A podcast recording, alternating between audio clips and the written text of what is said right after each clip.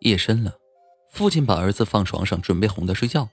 儿子说爸爸你帮我看一下床底下有没有妖怪我有点害怕。他爸爸假装配合的往他床底下看看床底下趴着一个和他儿子一模一样的小男孩在瑟瑟发抖惊恐的盯着男人。爸爸爸我床上有有个人